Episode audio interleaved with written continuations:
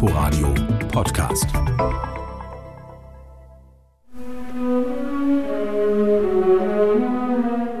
Mit dunklen Bratschenklängen beginnt Prayer for Strings, das Gebet für Streicher des israelischen Komponisten Zvi Avni.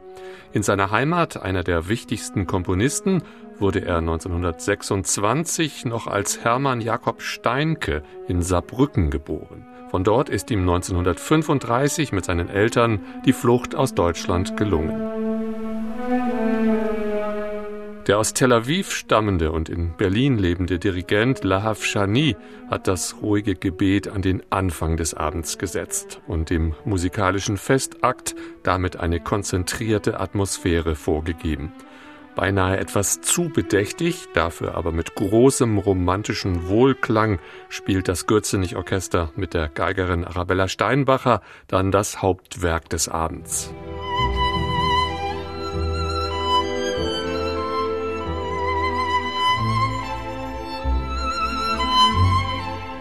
1845 hat Felix Mendelssohn Bartholdy sein Violinkonzert geschrieben, eines von vielen herausragenden Beispielen für jüdisches Leben in Deutschland.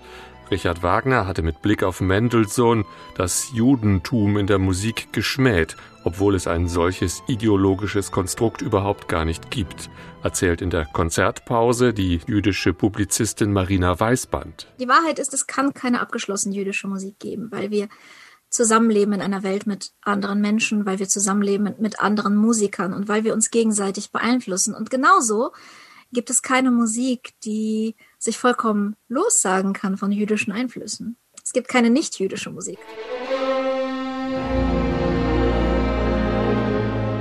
1933, während der Flucht aus Deutschland, hat Kurt Weil seine Sinfonie Nummer 2 begonnen und das Werk dann ein Jahr später in New York beendet. Musik, die damit auch eine Geschichte aus dem Exil erzählt.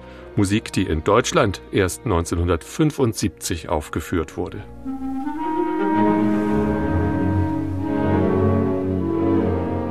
Modernes jüdisches Leben in Deutschland soll in diesem Themenjahr gezeigt und gefeiert werden, auch um dem Tod und den neuen antisemitischen Tendenzen kraftvoll entgegenzutreten. Für das festliche Jahr hat der eigens gegründete und von der Bundesregierung geförderte Kölner Verein 1700 Jahre jüdisches Leben in Deutschland rund 500 Projekte geplant. Musik, Kunst und Literaturveranstaltungen, Kongresse und Diskussionen in vielen deutschen Städten.